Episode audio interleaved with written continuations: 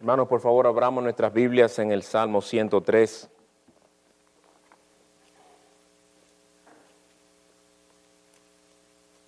Salmo 103, vamos a leer los versículos 1 al 5, que serán los versículos que estaremos estudiando, como el pastor Piñero indicó.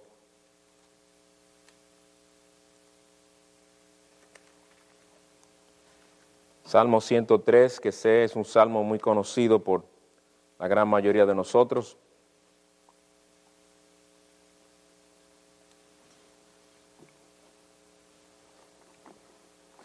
Leamos los versículos 1 al 5. Bendice alma mía al Señor y bendiga todo mi ser su santo nombre. Bendice alma mía al Señor y no olvides ninguno de sus beneficios. Él es el que perdona todas tus iniquidades, el que sana todas tus enfermedades, el que rescata de la fosa tu vida, el que te corona de bondad y compasión, el que colma de bienes tus años para que tu juventud se renueve como el águila. Vamos a pedir al Señor su bendición, hermanos. Oh Dios, que te has revelado en tu creación y sobre todo y de una manera especial te has revelado en tu palabra. Señor, abre nuestro entendimiento al estudiarla.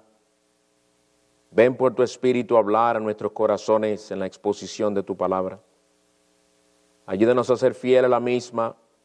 Ayúdanos a oírla con reverencia, con fe para que al ir acompañada de fe ciertamente nos beneficie a todos. Úsala para la gloria de tu nombre. Aumenta en nosotros nuestro concepto de tu majestad, de tu gloria, de tus perfecciones. Que nuestra fe se aferre del conocimiento que tú nos das en tu palabra y que de allí no nos movamos. Te rogamos esta bendición a través de Cristo, nuestro mediador perfecto. Amén. El libro de los Salmos, una colección de 150 himnos inspirados, es un libro impregnado de la majestad de Dios. Algunos de los salmos celebran la historia de la nación de Israel, otros pronuncian juicios contra los enemigos de Dios. Hay salmos mesiánicos que predicen la venida y aún los sufrimientos de nuestro Señor Jesucristo. Pero en su gran mayoría los salmos son cánticos de alabanza a nuestro Dios. Y el Salmo 103 es uno de esos himnos de alabanza. Y en esta tarde quisiera que meditemos en los primeros cinco versículos de este Salmo. En víspera de nosotros pronto volver a la normalidad después de estar en cuarentena por unos dos meses o más, creo que es muy pertinente el que estudiemos esta parte del Salmo que tiene mucho que decirnos a nosotros como creyentes y espero sea de preparación antes de nosotros volver a congregarnos aquí como iglesia. No voy a dividir este estudio en varios encabezados como comúnmente hacemos al estudiar un pasaje, sino que iremos versículo por versículo y meditando en cada uno de, las, de, ellos y viendo qué cosas nos enseñan. Empezando en primer lugar con el versículo 1, donde David dice, bendice alma mía el Señor y bendiga todo mi ser su santo nombre. A diferencia de muchos de los salmos, Aquí el salmista no nos exhorta directamente a alabar al Señor, a bendecir al Señor, sino como se habrán dado cuenta, él lo que hace aquí es que él mismo se exhorta, él mismo exhorta su propia alma a bendecir al Señor. Él dice, bendice alma mía al Señor. Es a su alma que él se dirige. David sabía que la adoración antes que nada es una actividad espiritual, es una labor del alma. Él sabía que una adoración sin el corazón deshonra a Dios. Por eso Dios, hablando de su pueblo de antaño, dice, este pueblo de labios me honra, pero su corazón está lejos de mí. Dame, hijo mío, tu corazón. Es lo que Dios principalmente exige de nosotros cuando le adoramos. El salmista era consciente de eso. Pero algo más que David sabía de la adoración que agrada a Dios era que tenía que involucrar todas nuestras facultades.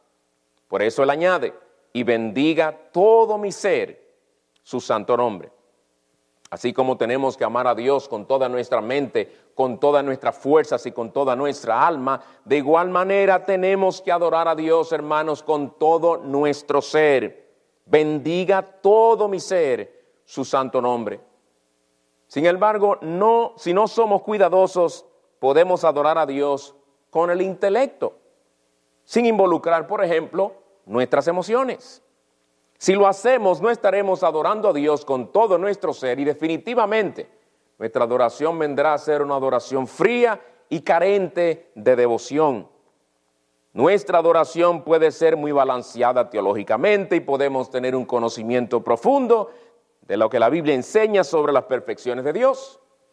Como David era consciente de la soberanía de Dios, por ejemplo, en el mismo Salmo 103, versículo 19, él dice, el Señor ha establecido su trono en los cielos y su reino domina sobre todo. Él sabía que Dios era soberano. Y nosotros también lo sabemos. Pero podemos cantar de Dios como soberano y como un Dios bueno para con su pueblo y a la vez no adorarle con la reverencia y el gozo que estas realidades deberían producir en nosotros por nuestras emociones no estar involucradas. Por otro lado, podemos llegar a emocionarnos mientras cantamos himnos de alabanzas al Señor, aún sin entender bien algunas de las cosas que estamos cantando. Vieron como el pastor Piñero explicó lo que es tu regia enseña. Si nosotros no hiciéramos el esfuerzo por indagar qué es eso, si no lo hacemos, cada vez que cantamos este himno estaremos cantando en ignorancia entonces. No sabremos qué le estamos diciendo al Señor. Y puede que la persona se vea muy emocionada, muy involucrada y muy, y muy llena de devoción en su adoración a Dios, pero puede que carezca de entendimiento y conocimiento. Puede que la melodía del himno nos haya afectado emocionalmente, o puede que lloremos por lo mucho que hacía que no nos reuníamos a adorar como iglesia y nos emocionemos en ese momento, y a la vez nuestras mentes no están realmente reaccionando ante la grandeza del Dios que adoramos y ante eh, lo que el himno nos está diciendo sobre la grandeza de Dios basado en las escrituras. Pero hay otra facultad humana que también debe estar involucrada en la adoración y a la que a veces metemos no le damos mucha importancia, y es la voluntad.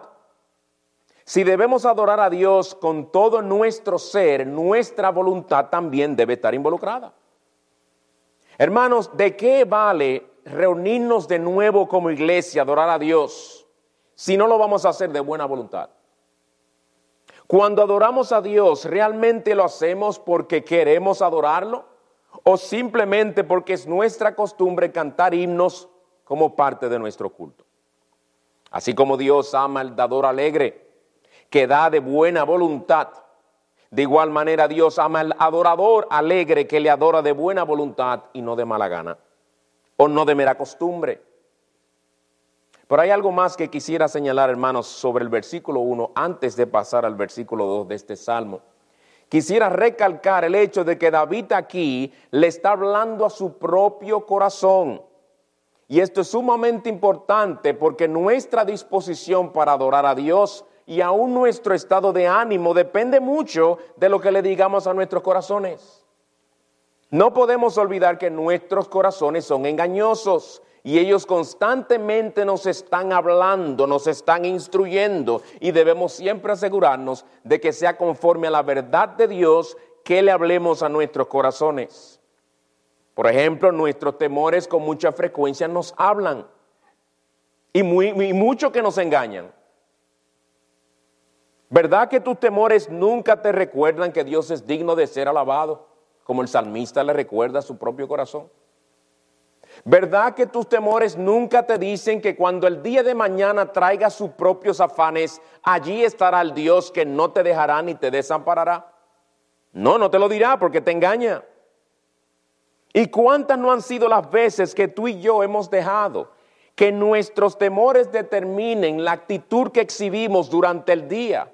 O la disposición que, espiritual que debemos tener al acercarnos a la presencia de Dios. Venimos desplomados delante de Él, venimos desanimados delante de su presencia, porque antes de acercarnos a Él, estuvimos escuchando nuestros temores hablándonos y no los refutamos con la palabra de Dios. No llevamos esos argumentos cautivos a la palabra de Dios, no le hablamos según la verdad de Dios, como el salmista le hablaba a su propia alma. Hagamos como David, hermanos. Él se aseguraba de que la verdad fuera lo que le hablara su corazón Por eso en este mismo versículo 1, él no solamente le dice su alma, bendice alma mía el Señor, él empieza a hablarle a su alma de cómo es Dios y bendiga todo mi ser su santo nombre, su santo nombre. Esto quiere decir que David era consciente de que el Dios a quien él llamaba su alma a adorar es un Dios santo. Dios es esencialmente santo.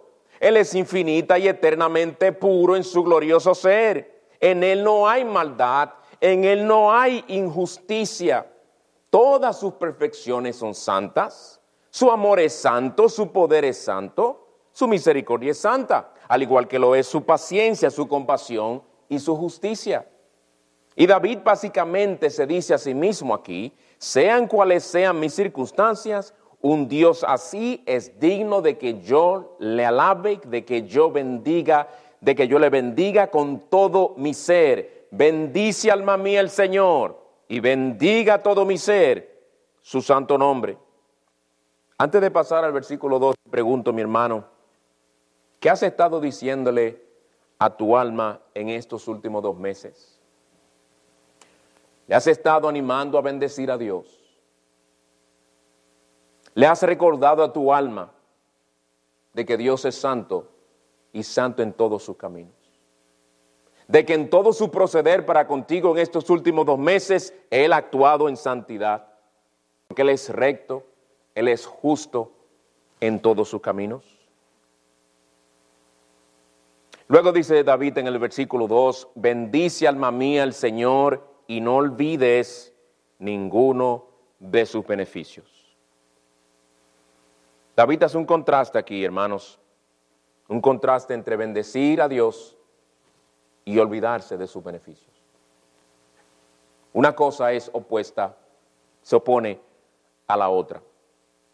Bendecir a Dios es no olvidarnos de sus beneficios. Olvidarnos de sus beneficios equivale a no bendecir a Dios por ellos. Están relacionados. Y olvidarnos de los beneficios de Dios, hermanos, es ser ingratos, lo cual somos por naturaleza. En Romanos 1:21 se dice, se nos dice, pues habiendo conocido a Dios, no le glorificaron como a Dios, ni le dieron gracias. Todos somos ingratos por naturaleza. Nuestra ingratitud le roba a Dios de la alabanza que Él se merece. ¿Cuánto no han sido los beneficios que hemos recibido del Señor? Múltiples en un mismo día y ha pasado ese día y no hemos tomado el tiempo para decir al Señor, gracias por haber guardado mi salida y mi entrada, Señor. Gracias por el desayuno, el almuerzo y la cena. Gracias porque a pesar de que no tengo trabajo o no tengo el mismo sueldo, hoy no estuve en la calle mendigando pan, sino que tenía el, tuve sustento, no tanto para mí únicamente, sino también para los míos. Señor, gracias por tus múltiples beneficios. Nuestra ingratitud le roba la alabanza a Dios. La ingratitud nos ciega los ojos, hermanos, y no nos permite ver las bendiciones del Señor. El ingrato lo único que ve es aquello de lo que él tiene que quejarse. Y el, ingrato siempre busca una razón para que su ingratitud o que sus quejas no suenen tan malas o que la gente no las interprete como que son quejas contra Dios. No, sus quejas son supuestamente contra las circunstancias, las autoridades, los gobernadores, el jefe, mis padres, mi esposo, mi esposa. El ingrato de todo se queja. ¿Has sido ingrato en estos días, mi hermano? ¿Te has mostrado, ingrato para con el Señor en estos últimos meses? Olvidándote de sus muchos beneficios. Cuando te llegó ese primer cheque de los beneficios de desempleo, sea por depósito directo en una tarjeta o como sea que te llegó, fue tu reacción y esto es lo que me van a dar. Después de que me sacan tantos impuestos, esto es lo que me dan. Pero y ese hermano que nos dio eso, eh, me alegro que nos haya dado eso de benevolencia, qué bueno, eh, mejor algo que nada, pero ese hermano yo creo que pudo haber dado un poco más. Quejas, quejas y quejas y no vemos los beneficios del Señor. Nos olvidamos de ellos. Olvidarnos de los beneficios del Señor, hermanos, es pecado. Aquí dice, bendice alma mía el Señor y no olvides, no olvides ninguno de sus beneficios. David llama a su propia alma a alabar a Dios y a no olvidarse de lo tanto que el Señor le había bendecido. Pues hermano, siéntate periódicamente a reflexionar y a tomar nota de los tantos beneficios que el Señor te ha dado a ti personalmente, a tu familia, a tu iglesia, etcétera. Y verás cómo tu alma rebosará de alabanzas y tu corazón se animará y se alegrará al poder contemplar las muchas bondades del Señor y aún verás beneficios y bondades que estabas pasando por alto, porque quizás te parecían minúsculos, o porque quizás, o porque, o porque quizás los estabas dando por sentado porque te acostumbraste a ellos. ¿Amaneciste decaído emocionalmente? ¿No te sientes ni con ánimo de levantarte de la cama? Ponte a meditar ahí mismo en los muchos beneficios que el Señor te ha dado y empieza con el que tienes más cerca en ese momento, la cama de la que no te quieres levantar. Gracias Señor por esta cama. Gracias Señor por esta almohada. Gracias Señor por la buena noche de descanso que me diste. Señor, yo tengo tus bondades, solo tus bondades me dan razón para levantarme, para yo servirte con gozo y alegría y glorificarte por lo agradecido que debo estar por tu gran misericordia. Bendice alma mía el Señor. Levántate de esa cama, hermano, no te quedes ahí. Tú no tienes razón para estar desplomado, porque los beneficios del Señor para contigo han sido innumerables. Hermano, el alabar al Señor y no olvidar sus beneficios es un medio que el Señor usa para sostenernos en este mundo de aflicción. Es decir, que el Señor no solamente quiere que tú no te olvides de sus beneficios, porque Él realmente merece de que merece que le agradezcamos. Él quiere que tú no los olvides para tu propio bien. David se lo dice a su propia alma eso. ¿Acaso no te sostiene en el presente el recordar las bondades pasadas del Señor? ¿Acaso no te ha sostenido esa realidad en tiempos de escasez? Todo eso te recuerda de lo fiel que el Señor ha sido contigo en el pasado y por lo tanto lo fiel que será para contigo en el futuro también. Él te hizo bien ayer y te ha hecho bien durante los demás ayeres de tu vida en este mundo. Todos esos ayeres llenos de sus beneficios deben ayudarte a creer que en el mañana también verás sus beneficios porque Él es fiel. Él es el mismo ayer, hoy y por los siglos. Por lo tanto, como dice aquí el salmista, su propia alma, bendice alma mía el Señor y no olvides ninguno de sus beneficios, especialmente los beneficios eternos que tenemos en Cristo Jesús. Pero después de lo general, todos sus beneficios, David ahora pasa a hablarle a su propia alma de beneficios o bendiciones específicas por las cuales debería bendecir el nombre del Señor. Y esto lo vemos en los versículos 3 al 5. Empezando con la primera parte del versículo 3. Él es el que perdona todas tus iniquidades. David le dice a su alma, alma, bendice al Señor. Y bendícele con todo tu ser. Bendícele con toda tu mente, con todas tus fuerzas, con toda tu alma. Así, así es digno de que tú le bendigas a aquel a quien tienes que adorar, el Dios Santo. Y no olvides ninguno de sus beneficios. Y te voy a mencionar algunos de sus beneficios, oh alma mía, para que tú bendigas su nombre por ello. Él es el que perdona todas tus iniquidades. Qué glorioso beneficio este, hermanos, que el Señor a diario manifiesta su gran misericordia y compasión para con nosotros, perdonando todas nuestras iniquidades, no nuestros errores, como a algunas personas les encanta decir.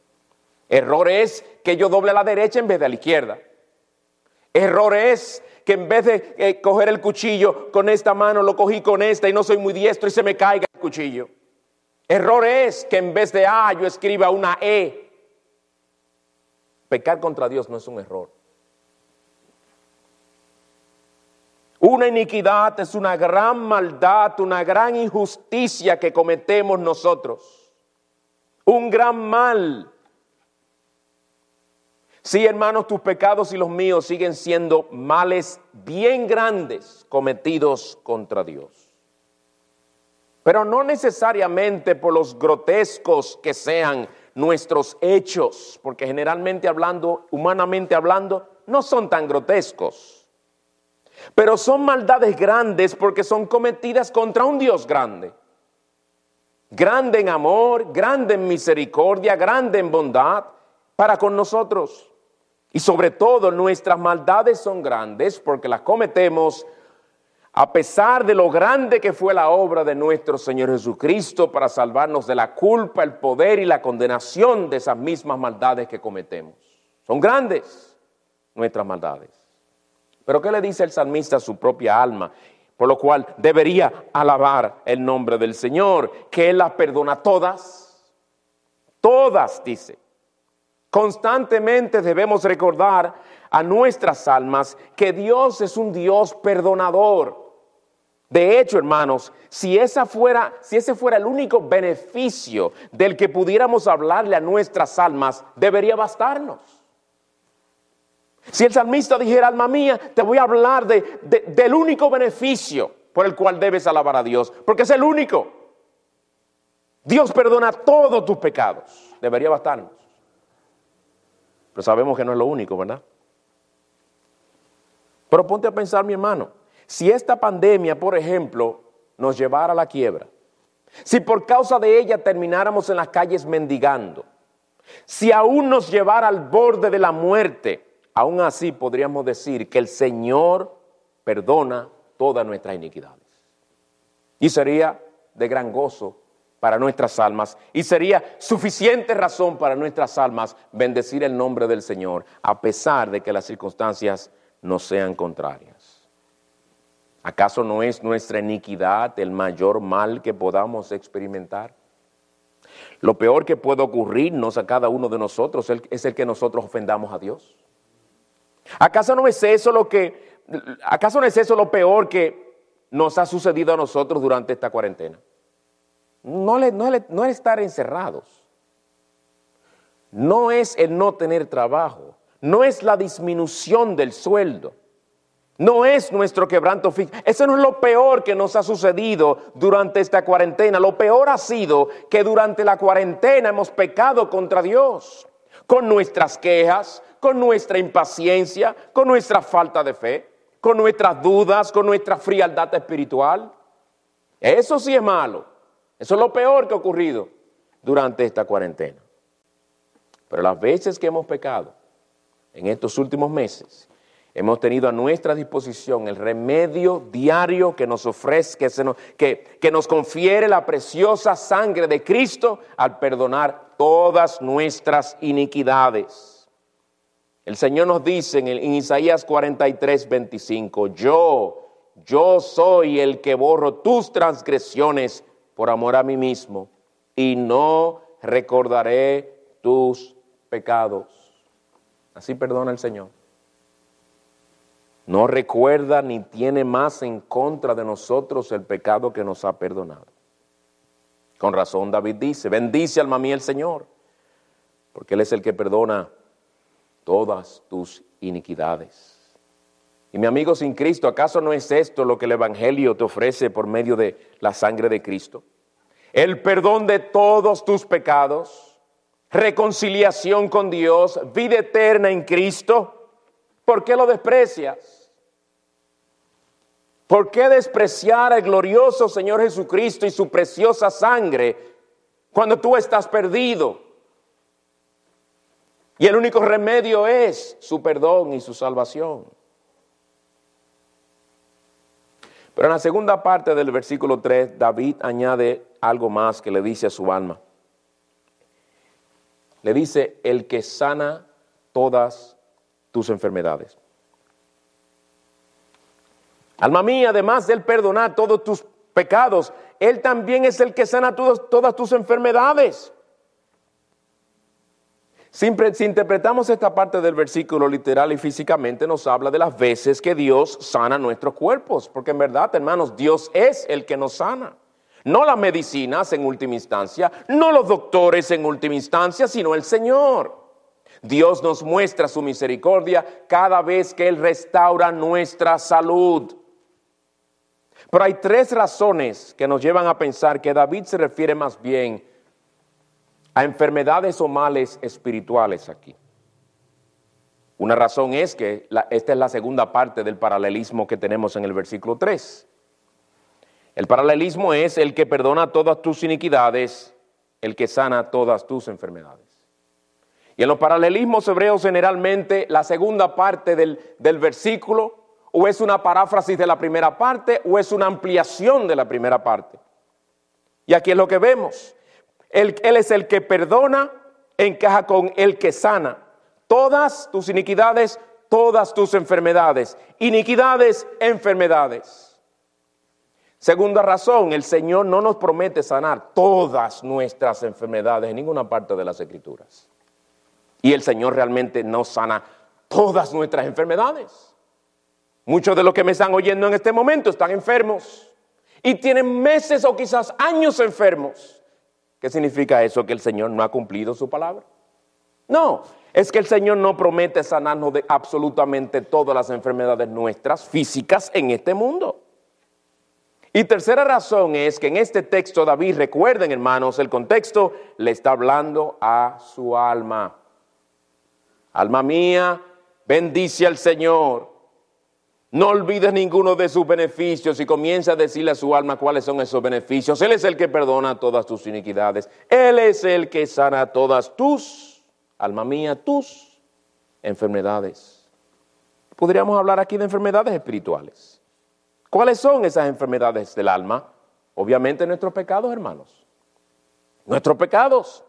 Y lo que este versículo nos dice es que aquel que en su misericordia nos perdona todos nuestros pecados es el mismo que en su gracia poderosa nos va santificando y en ese sentido gradualmente sanando del poder y la influencia dañina de nuestros pecados en nuestras almas. Y qué bendición es saber esto, hermanos. El Señor no tan solo nos perdona y nos deja la merced del poder remanente, del poder del pecado remanente en nosotros. No, Él se encuentra haciendo su obra santificadora en nuestras almas por medio de su palabra y su Espíritu Santo.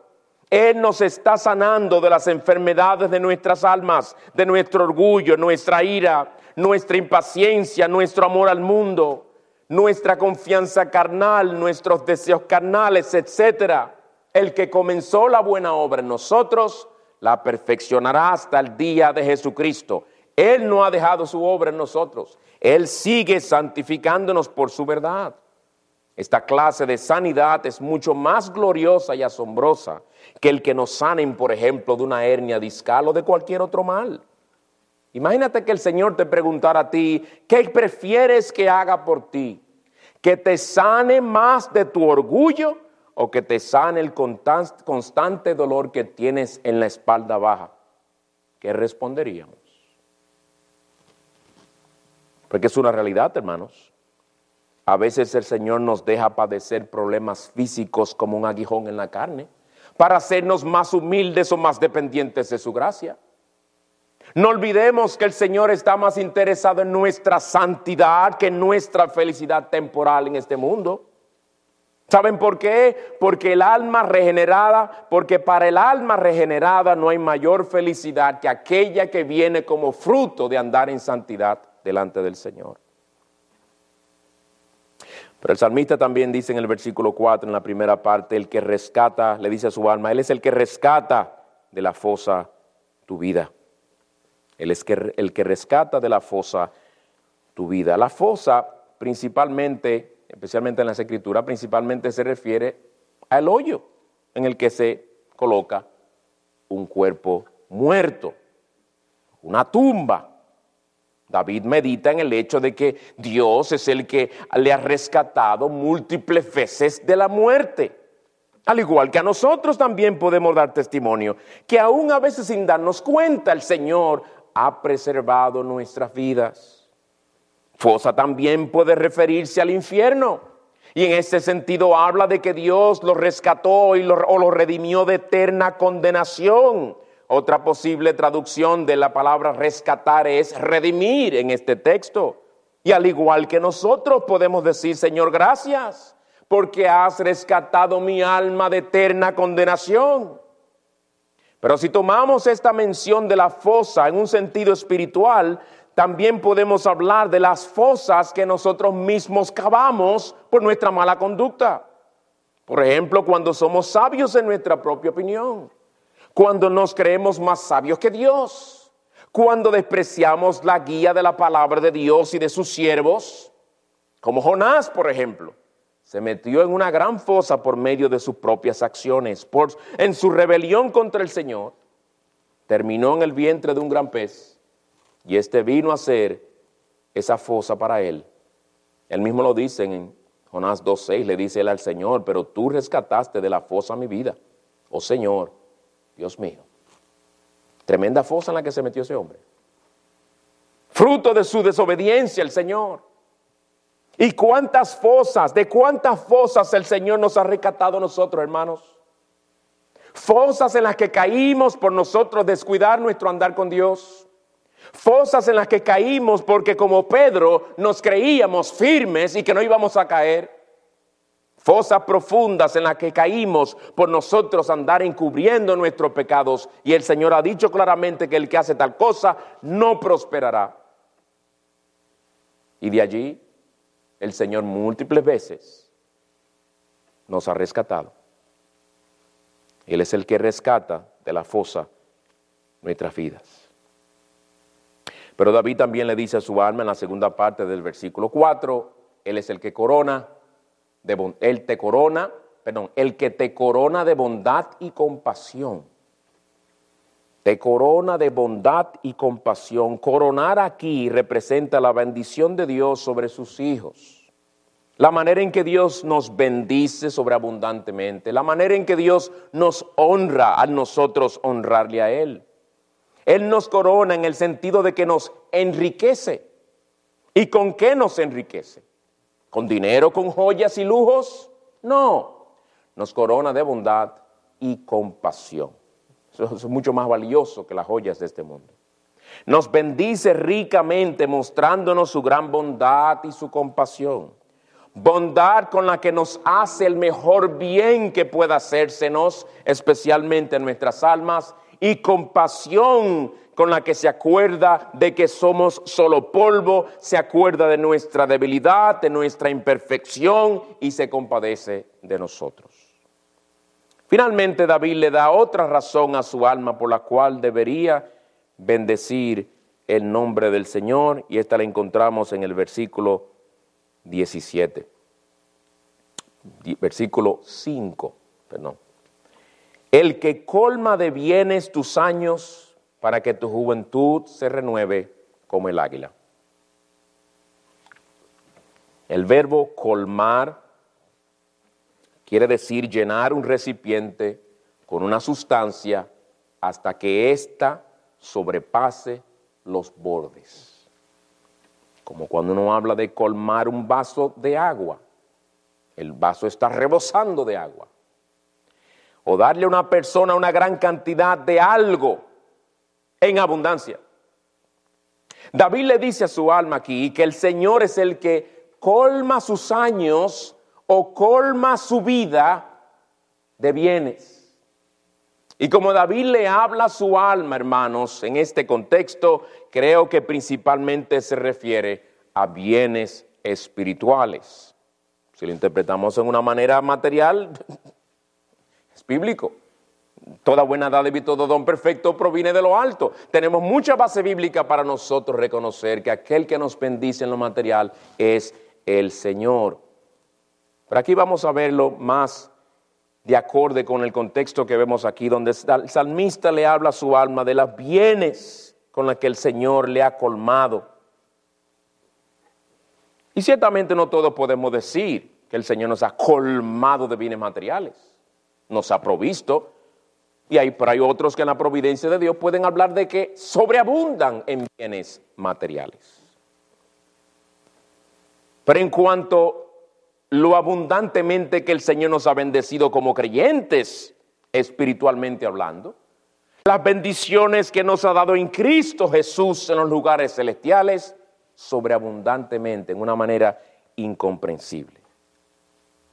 Él le dice a su propia alma aquí que otra razón por la que tenía que bendecir el nombre del Señor con todo su ser era porque Él había hecho que sobreabundara en bienes espirituales. En otras palabras, le dice a su alma, alma mía, mira qué bueno el Señor ha sido para contigo. Tu copa está rebosando, oh alma mía. Bendice al Señor con todo tu ser. ¿Y cuándo es que dice David que el Señor había hecho eso para con él? El colma de bienes tus años durante su vida. Y tú y yo, hermano, podemos decir lo mismo. Ahora, ¿cuáles son algunos de esos bienes con los que el Señor ha colmado nuestras almas? Además de todas las bendiciones que tenemos en Cristo Jesús y aún aquellas incomprensibles, inefables que ni aún hemos experimentado. Podemos hablar, por ejemplo, que Él nos ha colmado con las ricas enseñanzas de su palabra. Nos ha colmado con las ricas enseñanzas de su palabra. ¿Cómo lo ha hecho? Literalmente al ponernos en una iglesia en la que se toma en serio la enseñanza de la palabra de Dios. Eso no es jactarse, porque, porque yo sea uno de los pastores de la iglesia. O si el pastor lo dijera, no es jactarnos. La realidad es que el Señor nos ha bendecido dándonos palabra de Dios, llevándonos a tomar en serio como iglesia la palabra de Dios y la enseñanza de la misma. Nosotros no recibimos acerrín, nosotros no recibimos paja, recibimos la palabra de Dios. Hermanos, el Señor nos ha colmado de esa bendición. Y me temo que a veces la damos por sentado. Nos acostumbramos a recibir buena enseñanza de la palabra de Dios. Al darnos sermones y libros ricos en enseñanza bíblica, están a nuestra disposición. El Señor nos ha colmado. Nuestra librería está sobreabundando de enseñanza desparramándose de enseñanza. La pregunta es, ¿estamos nosotros acaparando toda esa enseñanza, recibiéndola mientras se va desbordando, porque vamos y nos aprovechamos de ella? ¿O no lo estamos haciendo? A veces no lo hacemos. A veces no lo hacemos. Dejamos el filete miñón y nos vamos corriendo a comernos un derretido de queso. Dejamos lo sólido, lo bíblico, lo de sustancia, y nos vamos a lo fácil, a lo superficial y a lo rápido. Sigue siendo verdad lo que el Señor dice de su pueblo, mi pueblo perece por falta de conocimiento. Eso sigue siendo una realidad aún en nuestros tiempos. Pero no es que perece porque no haya colmado a su pueblo de los medios para crecer en ese conocimiento de Él y de su palabra, sino porque su pueblo no es lo suficientemente diligente para aprovecharse de esos medios que Él ha provisto. Su pueblo es indolente, su pueblo es perezoso y por eso no crece en conocimiento. Pero también el Señor nos ha colmado de bienes, haciendo bien en nuestras almas, dándonos mayor discernimiento espiritual cambiando actitudes en nuestros corazones por medio de la exposición de su palabra. Eso ha pasado muchas veces mientras ustedes están ahí sentados. Y seguro ustedes pueden dar testimonio de ello. Puede que no te acuerdes del texto que el pastor predicó, mucho menos que te acuerdes de los encabezados que usó para dividir el sermón. Pero lo más seguro tú te acuerdas de un día cuando el pastor estaba predicando de ese tema y cómo a partir de ese día, porque el Señor obró convicción de pecado en tu corazón, tu actitud para con las cosas de Dios cambió. Tu actitud contra tus pastores cambió, tu actitud en contra de algún hermano cambió, tu actitud para con las cosas de este mundo cambió, ya no la amas tanto porque el Señor obró en tu corazón por medio de su palabra. Y en ese sentido el Señor enriqueció tu alma, colmó tu alma de bien. Y hoy estás más firme porque el Señor hizo eso para contigo. Ahora escuchen bien para qué dice David que el Señor hace esto con sus hijos. En la última parte, en la segunda parte del versículo 5 dice, para que tu juventud se renueve como el águila. David dice que por medio de los bienes con los que el Señor colma nuestras almas, Él nos rejuvenece espiritualmente.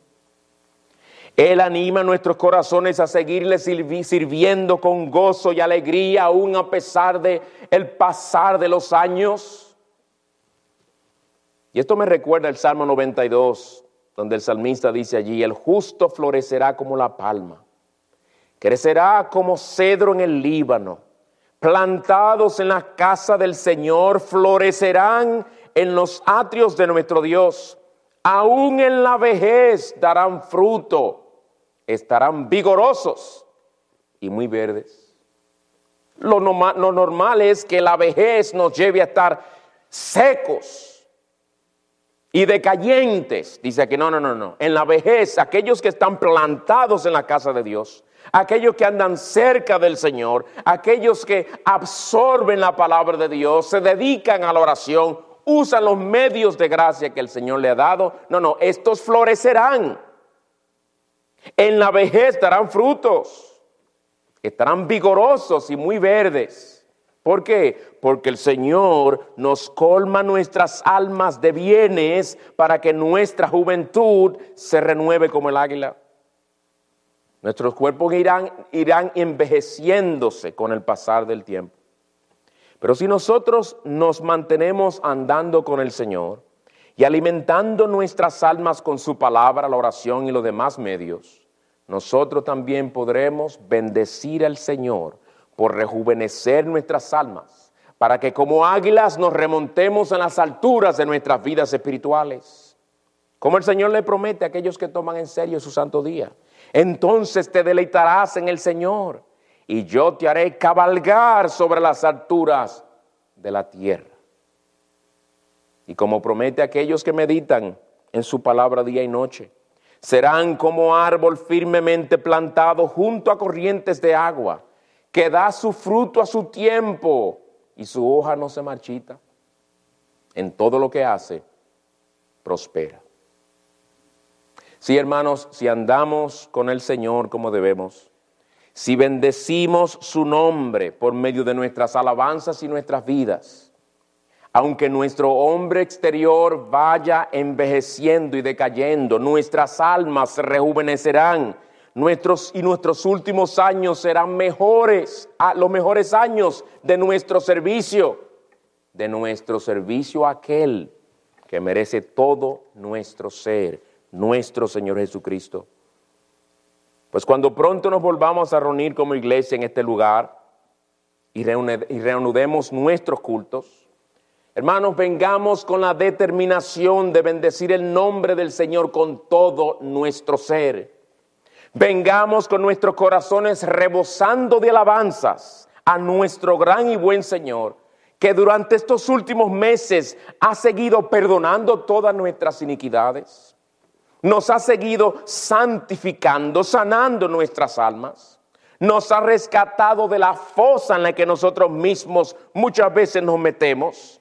Nos ha enriquecido y nos ha honrado con bondad y compasión y ha seguido rejuveneciéndonos al colmar, nuestras almas de los mejores bienes, aquellos que vienen de su buena mano.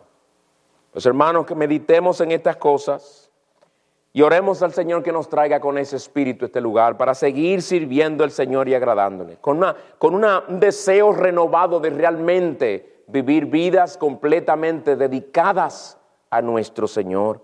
Y que lejos de nosotros entregarnos a la pereza o venir desganados porque nos acostumbramos, nos acostumbramos a la comodidad de nuestros hogares, más bien vengamos como el salmista dice en, el primer versículo, bendice alma mía el Señor y bendiga todo mi ser su santo nombre. Que el Señor nos ayude a aplicar estas cosas, hermanos. Oremos. Padre, te damos gracias que en tu misericordia tú nos has instruido por medio de este salmo.